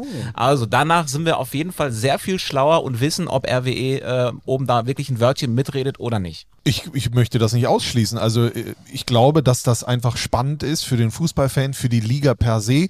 Und vielleicht geht es ja auch um mehr am Ende um Platz, äh, als um nur um Platz drei. Also das äh, werden wir jetzt in den nächsten Wochen sehen. Aber Rot-Weiß Essen hat, äh, und wir waren ja auch schon oft an der Hafenstraße mit diesem Last-Minute-Ding, in Spielen, wo es 50-50 steht, kriegen sie es hin in dieser Saison dann oftmals das Ding für sich zu ziehen. Öfter für sich zu ziehen, als, als dass es gegen äh, sie läuft. Eine interessante Statistik ist ja auch, dass es der, äh, dass es der fünfte Einwechselspieler ist, der, der, der das Tor schießt. Ja, also man sieht, dass ähm, Dabrowski und Stegmann und äh, Flütmann und äh, ich möchte auch den Geschäfts Ulich, genau, den ich ja auch kritisiert habe, äh, dass die eine wunderbare Arbeit geleistet haben, was die Kaderzusammenstellung angeht in der in der Breite ist dann auch Qualität vorhanden. Dumboya als einer, der eigentlich vermutlich mal gedacht war als der Torjäger, kommt dann rein, macht dann den Elfmeter, nimmt sich also auch diese Verantwortung an und sowas. Deswegen glaube ich, mit der Hafenstraße im Rücken, warum nicht? Rot-Weiß Essen, Platz 3. Was ich, was ich so krass finde in Essen ist, dass ich das eigentlich fast noch nie erlebt habe, dass gefühlt ein Trainer am Ende war. Und zwar am Ende der vergangenen Saison, als ja selbst nach Heimunentschieden die ganze Kurve Dabrowski rausgerufen hat. Und oft ist es ja so, wenn ein Trainer so angezählt ist, dann rettet er sich vielleicht nochmal über drei, vier Wochen, aber eigentlich ist es absehbar, dass es zu Ende geht. Und er schafft im Sommer äh, zumindest ein paar Einkäufe. Das ist ja auch ganz anderer Fußball, als er im letzten Jahr war. Das ist ja spielerisch deutlich besser. Sie haben, das haben wir ja hier auch gesagt, meiner Meinung nach stehe ich immer noch zu, die Trennung von Bastians kommunikativ war das irgendwie schwierig. Man hat das nicht so ganz verstanden. Aber am Ende hat es der Mannschaft ja nicht geschadet, so will ich es mal sagen. Also zumindest der Erfolgsgeschichte äh, nicht geschadet. Ähm, und äh, wie sie im Moment Fußball spielen, was sie biegen und diese gerade, diese fast schon kindliche Unbedarftheit. Man hat jetzt nichts mehr zu verlieren. Gefühlt spielen die jedes Mal auf Sieg. Und dass Dabrowski das auch geschafft hat, viel mehr spielerische Mittel zu implementieren, das nötigt mir schon echt eine Menge Respekt ab. Das ist für mich, also jetzt versuche ich wieder die Brücke zu Bielefeld zu schlagen, übrigens auch ein Vorbild für die Arminia, ne? Also Dabrowski war letztes Jahr auch gefühlt fast weg. Alle wollten ihn nicht mehr haben, da gab es Anti-Dabrowski-Scheids und die haben an ihm festgehalten. Aber das die waren immer vier, fünf Punkte von einem Abstiegsplatz entfernt, zumindest in der Rückrunde. Ja, aber Hat Dabro ja, eigentlich bis, bis, jetzt schon verlängert? Ist, ist schon Januar? Ich weiß es gar nicht. Die wollten noch im Januar sprechen. nee, wir sind noch nicht, noch nicht verlängert. Das, äh, Nächsten Januar. Genau. Jeder Sieg äh, ist bares Geld für Christoph ja. Dabrowski, das muss man ja sagen. Also äh, die Argumente sind jetzt nicht mehr äh, auf der Geschäftsstelle, sondern die sind äh, bei Christoph Dabrowski, der sicherlich jetzt auch andere Möglichkeiten hat die Vertragsverlängerung, so muss man dann, so ehrlich muss man sein, hätte RW auch günstiger haben können. Das stimmt. Und es ist, Thomas, wie du sagst, ein hervorragendes Beispiel dafür, ähm, dass man doch auch Erfolg haben kann, wenn man mal an einem Trainer festhält. Aber das lässt sich nicht überall durchziehen. Ne? Ist, vielleicht ist auch das nicht vergleichbar. Essen und Bielefeld, klar, Essen war auch unten mit drin, aber ich glaube, ein Abstieg für Essen wäre nicht so schlimm gewesen wie Bielefeld jetzt. Oder für Bielefeld jetzt der Abstieg schlimm aber, wäre. Aber guck dir auch mal an, es treibt ja wirklich irre Blüten. Ne? Also ich war ja am Samstag in Mannheim und äh, da gibt Tim Schork eigentlich dann am Ende zu, dass, also, dass die Tendenz gegen Rehm war und eigentlich hätte der 10 Einzelhalle gewinnen können und es wäre trotzdem diese Entscheidung gefallen, wo man dann ja auch sagt, also muss ich dann auch mal sagen, weil ich jetzt bei dem Beispiel bin, Schork, der muss eigentlich immer alles Negative erklären oder moderieren. Die Entscheidungen fliegen ihm teilweise an den Ohren vorbei. Am Anfang hat er wenig Geld zu verfügen gehabt. Jetzt macht Beetz äh, neben Karstadt, kauft er auch den halben Betze leer oder sowas. Nein, das muss man ja auch mal sagen. Und äh, so eine, so eine Trainerentscheidung, das ist ja eigentlich, also nach dem Spiel in Halle, das war das beste Spiel der gesamten Saison. Und wenn man jetzt am Sonntag den Auftritt gesehen hat gegen Münster, zwar viel Kampf, viel Einsatz, aber das war ja spielerisch eigentlich eher wieder ein Rückschritt, ne? Bisschen wie beim MSV damals, als man nach dem Sieg dann auch äh, Schommers holte. Ne? Das blödes Timing halt. Aber jetzt erzähl doch mal, du hast ja Marco Antwerpen getroffen. Zum ersten Mal nach langer Zeit mal wieder. Hier strahlt. Ja. Wie ausgeglichen ist er? Ja. also er, er, kam auf mich zu, ich fand es sensationell. Das erste, ich gucke auf seine Jacke, da hat er das blaue Wappen. Da muss ich mir jetzt aber erstmal dran gewöhnen. Da sagt er, ja, ja, gerade du, ne? Für vier, für vier Fernsehsender arbeiten und jetzt super Antwort von ihm, muss man direkt schon mal sagen. Sag ich, ja gut, aber ich habe mir ja nie Sky irgendwo hin tätowieren lassen oder sowas. Nein, ähm, ich habe gesagt, ich glaube, wenn du von Sky zu The Zone wechselst, dann ist das nicht so. Äh, also wir haben ein bisschen rumgefrotzelt. Er war betont, äh, auch ausgeglichen so. Er hat gesagt, er hat sich sehr reflektiert. Ich habe dann auch gefragt, ob wir jetzt einen ruhigen Antwerpen sehen. Er war aber wirklich tatsächlich, muss ich sagen, äh, er war ruhiger an der Außenlinie, als wir das in der Endphase in Lautern hatten. Auch sein Terrier Döpper war zwar sehr viel unterwegs, aber auch jetzt nicht so mit dem, mit dem vierten. Ähm, Spiel, also ich muss sagen, der Rasen war extrem schlecht in, in, in Mannheim, tief, aber obendrauf seifig. Fand Preußen, hast du schon gesehen, die haben echt eine imposante Entwicklung vorgenommen, wie die auch auf, auf, nachher auf Sieg gespielt haben. Und ich glaube, eine Niederlage wäre echt für den Aufbruch ganz schön übel gewesen, weil die jetzt auch ein schweres Programm haben. Die spielen jetzt in Ulm, dann zu Hause gegen Saarbrücken. Und dann kommt Cello Segert mit dem, ich habe in unsere Gruppe geschrieben, Tor des Jahrzehnts. Also Des Jahrtausends hast du sogar ja, gesagt. ja. Also muss ich ganz ehrlich sagen, das hätte ich ihm nicht zugetraut, aber vor allen Dingen, der will den dahin. Und was der für eine Brandfackel da ab, ich weiß gar nicht, was ist Stundenkilometermäßig, das war Also ja- äh, ungelogen, das könnte das Tor des Jahres werden Ja. in der Sportschau. Ich habe auch gleich unserem Freund Christian Riewe geschrieben, der bei der Sportschau für das Tor des Monats mein verantwortlich ehemaliger ist. Mitbewohner. So, äh, und der äh, hat auch äh, geschrieben, ja, habe ich auch schon irgendwo gelesen und kommt auf jeden Fall dann wahrscheinlich mit in die Auswahl. Also, was für ein Ding. Ich saß Sonntag vor dem Fernseher, ganz, ganz bräsig so, ne, wie man das halt so macht auf dem Sonntag, schaut sich das Spiel an und auf einmal zieht er diese Fackel da ab und pupp, kerzengerade saß ich auf der Couch. So, was ist denn da passiert? Das war schon echt ein krasses Ding. Also, Vor allem für ihn natürlich auch geil, weil er saß ja erstmal wieder draußen, er scheint ja jetzt irgendwie wieder rausrotiert zu sein, kommt dann rein, hat wieder die Kapitänsbinde hat er bekommen, glaube ich, dann aber wieder, oder? Hat er, ich meine, die hat er umgehabt. Ich habe es jetzt nicht genau gesehen. Ich vorher hatte sie Baxter Bahn. Ja. Und dann macht er da dieses emotional so wichtige Tor. Gefühlt war das ja dann doch irgendwie fast wie ein Sieg. Und äh, jetzt hat er natürlich erstmal wieder ein paar Argumente Ja. auf seiner Seite. Wobei ich, das qualifiziert ihn jetzt ja nicht als Innenverteidiger, wenn er. Ja, wobei, so- so da muss Ding man auch sagen, ich habe ihn ja auch schon kritisiert zu Saisonbeginn. Also Sechelmann und Riegmann, das war schon sehr wackelig im Aufbau. Also Antwerpen möchte ja einen aktiven Spielaufbau haben. Ich würde schon sagen, dass das ein Argument für ihn war.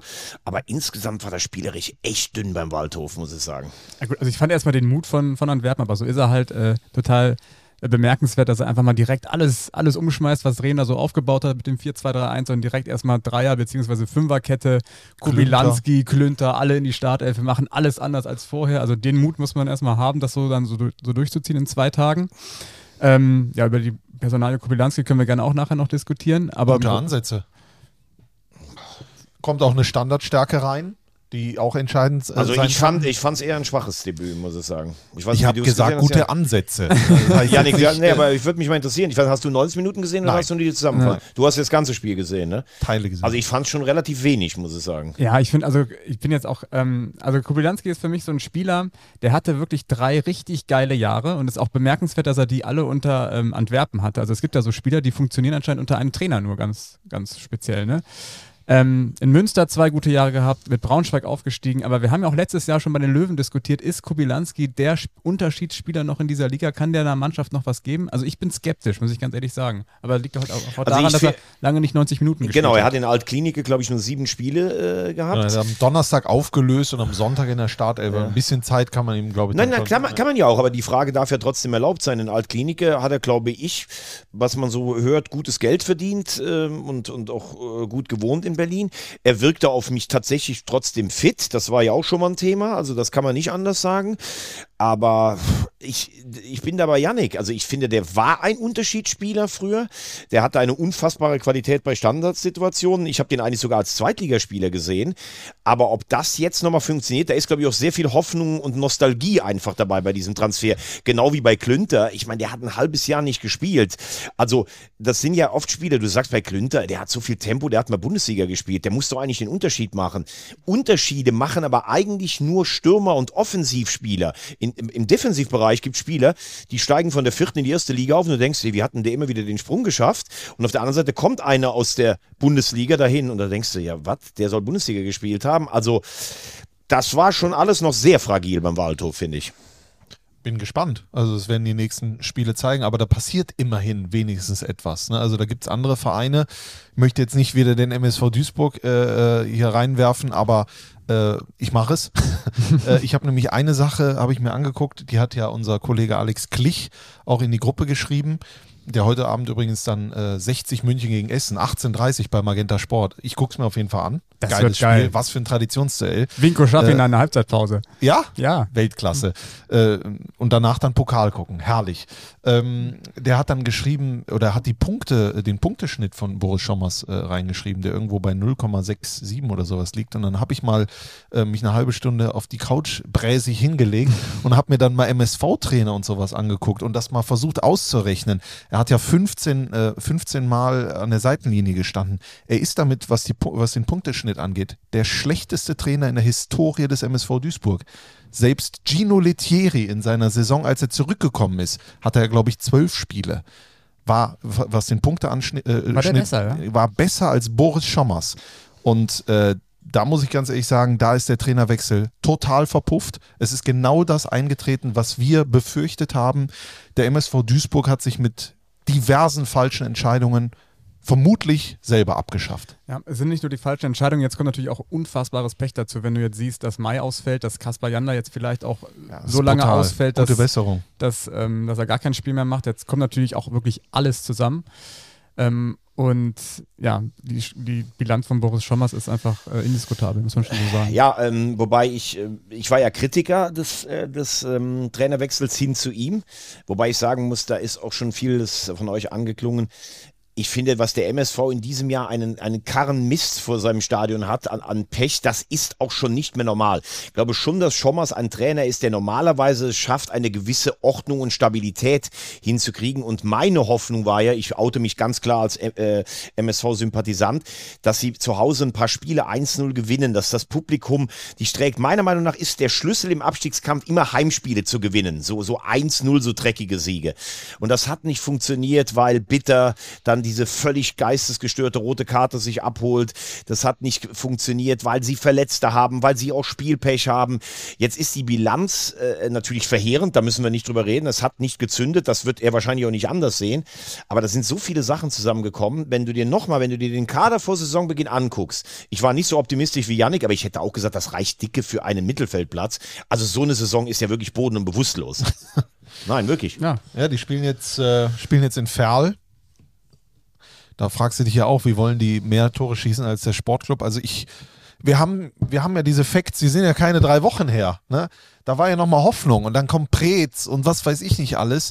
Und jetzt ist. Und dann verlierst du gegen Halle zu Hause. Das war, glaube ich, Ja. ein ganz, ganz starker Genickbruch für den MSV. Jetzt gegen Regensburg kannst du verlieren. Die sind Tabellenführer. Ähm, das Unentschieden in Ulm, das hat, glaube ich, auch eher wieder so ein bisschen Übrigens ein Abseits-Tor, ne, darf man auch nicht vergessen. Das Tor war abseits, ganz klar. Aber dieses Ding zu Hause gegen Halle, gegen den direktesten Konkurrenten unten drin, den du haben kannst, das darfst du nicht verlieren. Ich, ich hoffe nur, dass wenn der MSV absteigt, dass es irgendwie möglich ist, diesen Verein zu erhalten, dass es halt auch in der Regionalliga irgendwie bei. Ich habe keine Ahnung, wie das läuft, wie das mit dem Stadion ist oder sowas.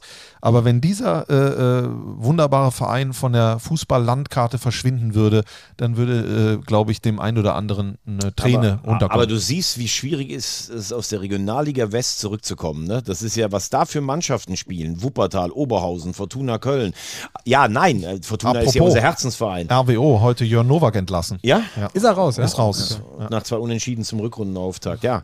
Da siehst du auch mal, und dann hast du Aachen, die haben jetzt nochmal alles in die Hand genommen, die daddeln ja auch schon, glaube ich, seit zehn Jahren da unten rum oder sowas. Ne? Also das ist schon, puh. Schlimmer als Dschungelcamp. Regionalliga West. Ich möchte so langsam zum Ende kommen, nochmal mit einem kurzen Exkurs, Gesundheit, zum DFB-Pokal, denn äh, da haben wir, wir sind heute am Dienstag, äh, das äh, Duell Leverkusen gegen Stuttgart und morgen ist ja noch ein Drittligist übrig im DFB-Pokal. Der erste. FC Saarbrücken empfängt Borussia Mönchengladbach. Zwei aus dieser Runde werden hinfahren. Hand hoch. Ich Also, und Janik Ja, nicht. Janik und Strassi fahren äh, hin als kleine, als kleine Klassenfahrt. Wir können leider nicht mit, äh, Veggie und ich. Ihr, Und ihr feiert Karneval. Ne, ich hatte, dienstlich. Und ähm, ich mache mir gar keine Sorgen, dass der FCS da in die nächste Runde einkommt, denn äh, Bonet Uaferro spielt da mit und der, das habe ich jetzt gelesen, hat äh, achtmal im DFB-Pokal gespielt in seiner Karriere und sieben Spiele davon gewonnen. Ja, ist eine gute Quote. Das ist eine gute Quote. und, der, Ja, und was noch dazu kommt, die Band Scharfer Senf Hat wieder geliefert, hat ne? wieder geliefert. Senf. Ähm, ihr erinnert euch vielleicht noch an die Songs, die sie ähm, gemacht haben für die Spiele gegen Bayern und gegen Frankfurt und haben sich natürlich jetzt auch für Gladbach wieder was äh, Neues ausgedacht. Äh, der Song heißt Wir schmeißen Gladbach raus und der klingt so. Wir schmeißen Gladbach raus und dann die Fohlen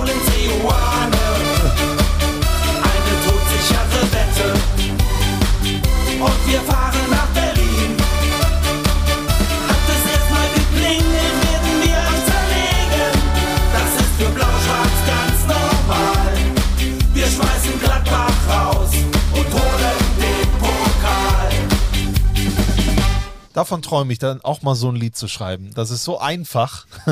ja, und doch aber so. vom Text her schon. Wir schmeißen Gladbach raus und dann die Fohlen den Zoane. Ja, toll. Schön. Sowieso mal schön, wenn man nach Saarbrücken fährt. Ich bin ja so ein Freund davon, dass man kurz bevor man ankommt am Stadion auch immer noch mal so die, die Songs hört, die zur Stadt irgendwie passen. Und wenn man nach Saarbrücken fährt, dann, dann hören wir ja meistens dann die, die Schlagersongs da. Nicole. Batz. Nicole hat doch auch Saarbrücken. Oder, Nee, den, den, Ja, den. Song von Daniel Batz zum Batz, Beispiel. aber der spielt ja jetzt in Ein bisschen. Frieden, ein bisschen Freude. Auf die Ja, also. ja, aber kurze äh, Einschätzung mit, äh, mit Chance weiterzukommen. Veggie, wir waren ja am Freitag da. Ja, also ich glaube, ähm, Saarbrücken spielt leider, weil, weil ich finde den Standort cool, eine, eine enttäuschende Drittligasaison. Elf Unentschieden ist natürlich viel zu wenig. Aber Saarbrücken ist schon eine Mannschaft, glaube ich, die schwer zu schlagen ist. Und im Pokal kommt es ja, also Gladbach fährt ja dahin, um das Spiel zu gewinnen. Saarbrücken spielt dieses Spiel erstmal, um es nicht zu verlieren. Das ist ja schon ein ganz großer Unterschied. Und ich war damals bei dem Vorbereitungsspiel in, in, im Ludwigspark, da hat Gladbach die in der ersten Viertelstunde dermaßen überfahren. Das wäre natürlich auch morgen möglich und trotzdem machen die dann vielleicht einen, einen Freistoßtor und kommen irgendwie mal wieder ran. Also ich glaube, ähm, dass Saarbrücken genauso spielen wird wie in den drei Spielen zuvor, KSC, Bayern und Frankfurt. Ich glaube, dass für Gladbach unfassbar viel auf dem Spiel steht. Also gefühlt steht für Gladbach morgen die ganze Saison Ja. auf dem Spiel. Weil wenn sie es gewinnen, das gibt Geld, Halbfinale mit der Chance aufs Finale und von unten wegbleiben. Wenn sie das verlieren, ich glaube, dann wird sich so viel Enttäuschung, die auch aufgestaut ist über die letzten Jahre noch, obwohl sich das in der Saison geändert hat. Deshalb glaube ich nicht, dass Gladbach äh, irgendwie äh, Saarbrücken unterschätzt. Der Boden wird tief sein und sowas. Also ich sage, es geht ins Elfmeterschießen und dieses Elfmeterschießen gewinnt Gladbach. Äh, Der Kicker hat ja geschrieben zur Saison äh, vom FCS äh, äh, und auch die letzten Wochen zusammenfassend 67 Torschüsse, ein Treffer, also 67 Versuche, nur einmal hat es geklappt. Diese das wäre Zahl eine kam Bilanz. von Yannick. die, die haben Ja. wir doch aufgegriffen. Ja, aber die kam von Yannick Bakic. Und er hat es mir bei 64 gesagt, dann habe ich das Tor und noch die zwei Abschlüsse einfach dazu addiert und machen wir bei 67. Äh, Da habe ich nur gedacht, 67 Versuche und es klappt nur einmal, das wäre für dich nichts. Ne? Nee, nee, ganz ehrlich, nee, nee. Aber du hast absolut recht. Ich habe mir natürlich äh, als Vorbereitung am äh, Samstag das Spiel der, ba der, der Gladbacher in Bayern angeguckt und muss sagen, das macht nicht viel mit einem. Was Borussia Mönchengladbach da auch teilweise spielt. Gut, es ist jetzt auch Player verletzt. Ich weiß gar nicht, ob er es schaffen wird bis zum Mittwoch. Ich würde Seoane eine Sache äh, mitgeben für den Mittwoch. Lass Patrick Herrmann spielen. Der spielt zwar gar keine Rolle mehr, der ist auch wahrscheinlich total von der Rolle, aber der kommt dort her, der hat da ein Haus, seine Familie, Bruder, Schwester, alles, äh, nee, Schwester hat er nicht, die werden alle da sein äh, ähm, und ich glaube, das könnte nochmal einen Unterschied äh, machen. Ansonsten äh, wird es ein Spiel spitz auf Knopf, wie man so schön sagt, aber äh, ich, ich glaube schon, dass äh, sich die Fohlen am Ende durchsetzen.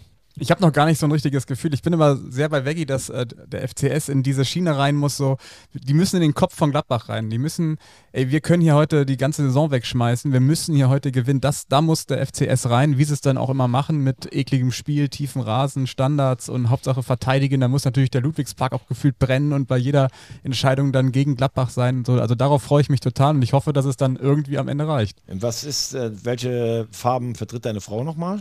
Ähm, Deswegen wirkst du auch so unausgeglichen. Nein, wenn nein, du hier ich- sagst, dass Gladbach ausscheiden nein, ich kann, ich kann nur gewinnen am Mittwoch.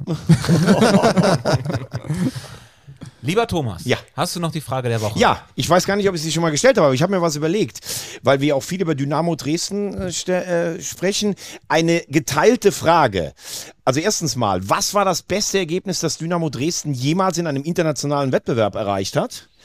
Und daran anschließend, nennt mir bitte die drei Finalisten aus der ehemaligen DDR, die es in ein Euro- ein Europapokal-Endspiel geschafft haben. Okay, da sage ich schon mal Magdeburg. Magdeburg 74 Sieger vor 8000 Zuschauern im De Kuip gegen den AC Mailand. Dann sage ich Karl Zeiss Jena. Karl Zeiss Jena 1981 in Düsseldorf vor noch weniger Zuschauern gegen Tiflis nach 1-0 Führung 2-1 verloren mit Hans Meyer auf der Bank. David Kipiani für, Tis, äh, für Tiflis aufgelaufen.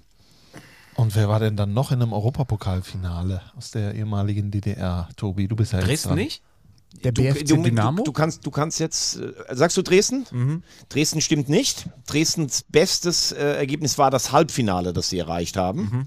Gegen Uerdingen, ne? BF, äh, nee, das war damals Viertelfinale. Das war Sie haben äh, damals in der Saison als Stuttgart auch im, ähm, die haben mal gegen, da gab es aber einen Spielerbruch gegen Belgrad dann.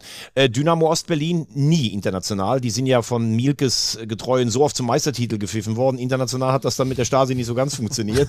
Also Viertelfinale war. Wer, wer ist denn, wer kann denn da noch? Äh, ähm, Obwohl die trotzdem äh, überragende Spieler natürlich auch hatten. Das dürfen wir nicht vergessen, ne? Mit Thomas Doll zum Beispiel. Kannst du uns einen Tipp, hat, hat dieser Verein in der dritten Liga äh, gespielt jetzt? Oder, äh, Er spielt aktuell in der vierten Liga. okay, das können ja einige Also in sein. der Regionalliga äh, Nordost spielt er. Ist ein ganz, ganz, ganz traditionsreicher Verein. Ist auch schon mal zumindest sein äh, Vorgänger. TB Berlin. Sein, außerdem ist TB Berlin wäre nach dieser äh, Diktion ein westdeutscher Ja, ja, Verein noch. Leipzig. Boah, ist das stark. Oh, Da in diesem alten, wie heißt nochmal das alte Stadion? Das Zentralstadion? Ja, das, das war ja der Vorgänger der jetzigen Arena. Ja. Da haben die dann, ich glaube, gegen Bordeaux das Halbfinale. René Müller, der Torwart, hat im Elfmeterschießen gehalten. 1987 hat, äh, haben die Lokscher das Finale erreicht gegen Ajax Amsterdam in Athen. Und äh, Marco van Basten hat zum 1 zu 0 für Ajax Amsterdam getroffen. Das war damals immer das größte Stadion, das, das Zentralstadion. Da passten, glaube ich, 100.000 Leute Ganz rein. genau. Und es gibt ja diesen Tunnel für die ähm, SED-Mitglieder, der sogenannte Erich äh, äh, oder Honecker-Tunnel, wo jetzt, äh, ich weiß nicht, wer von euch schon mal da in Leipzig war, da wo die Fernsehübertragungswagen stehen, gehst du durch, durch so einen ganz schmalen, das ist wie so ein Erdstollen fast, der ging damals direkt auf die Ehrentribüne, damit Erich, Lampen-Erich ganz schnell auch wieder weg konnte und äh, es keine Demonstrationen gab. Schön. Ach, wie schön. Noch ein bisschen Geschichtsunterricht wieder zum Ende. Dann haben wir es, oder? Wir hatten alles dabei. Ja. Dritte Liga, Ansgar Brinkmann, Dschungelcamp. Dschungelcamp äh, Schwarzwaldklinik, Erich Honecker. Erich Honecker. Also im Prinzip alles wie immer. Ausblick auf die Woche? Ich bin am Samstag in der Konferenz und ich glaube, ich darf sagen, ich mache es auch einfach mit Tobias Schweinsteiger als Gast. Bist du am Sonntag dann noch im Doppelpass? Diesmal nicht. Leider nicht. Ich hoffe, äh, aber bald mal wieder. ja. Ich bin du? Freitag in, äh, bei der Viktoria gegen Dortmund 2. Ah, Ich bin am Freitag beim Hamburger Sportverein, beim kleinen Nordderby gegen den kleinen HSV und am Samstag in Münster. Wunderbar. Dann äh, hoffe ich, dass wir uns nächste Woche wieder hören. Wenn ihr was habt, meldet euch jederzeit gerne bei uns äh, auf unserem 4 zu 3 Handy. Die Nummer steht in den Show Notes. Da freuen wir uns immer über Feedback und Meinungen und Fragen. Und ansonsten wünschen wir euch ein schönes Drittliga-Wochenende und äh, eine gute Zeit und dann bis nächste Woche. Tschüss. Und sollen wir vielleicht jetzt zum Schluss nochmal den Song Wir schmeißen Gladbach raus in voller Länge hören? So quasi mal als. Oder. Also wir im Sinne von die Zuhörerinnen Alle. und Alle Ich, Zuhörer. ich habe eine Schwäche für Borussia Mönchengladbach. Also ich möchte mich aus dem Wir hier rausziehen. Gut, das war so ein deutliches Ja. also bis nächste Woche. Wir schmeißen Gladbach raus und dann die Fohlen Seoane. Eine todsichere Wette und wir fahren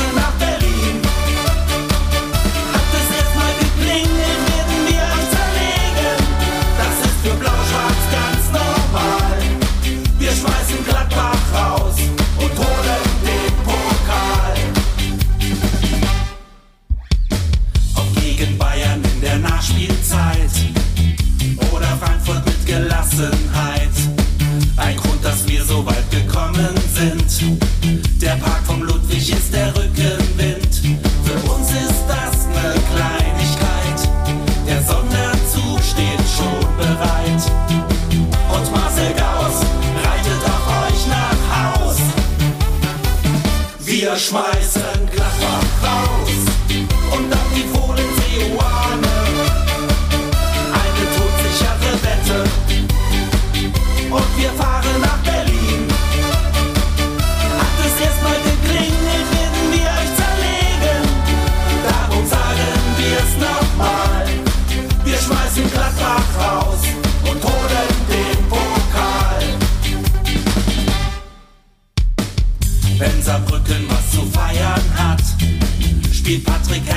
die falsche Stadt.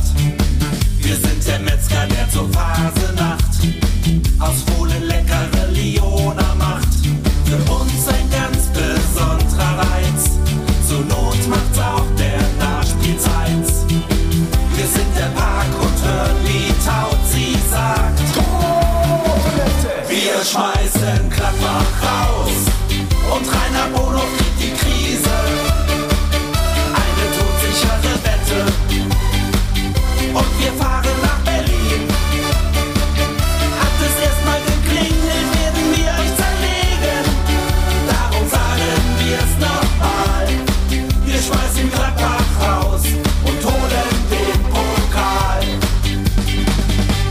schmeißen Gladbach raus.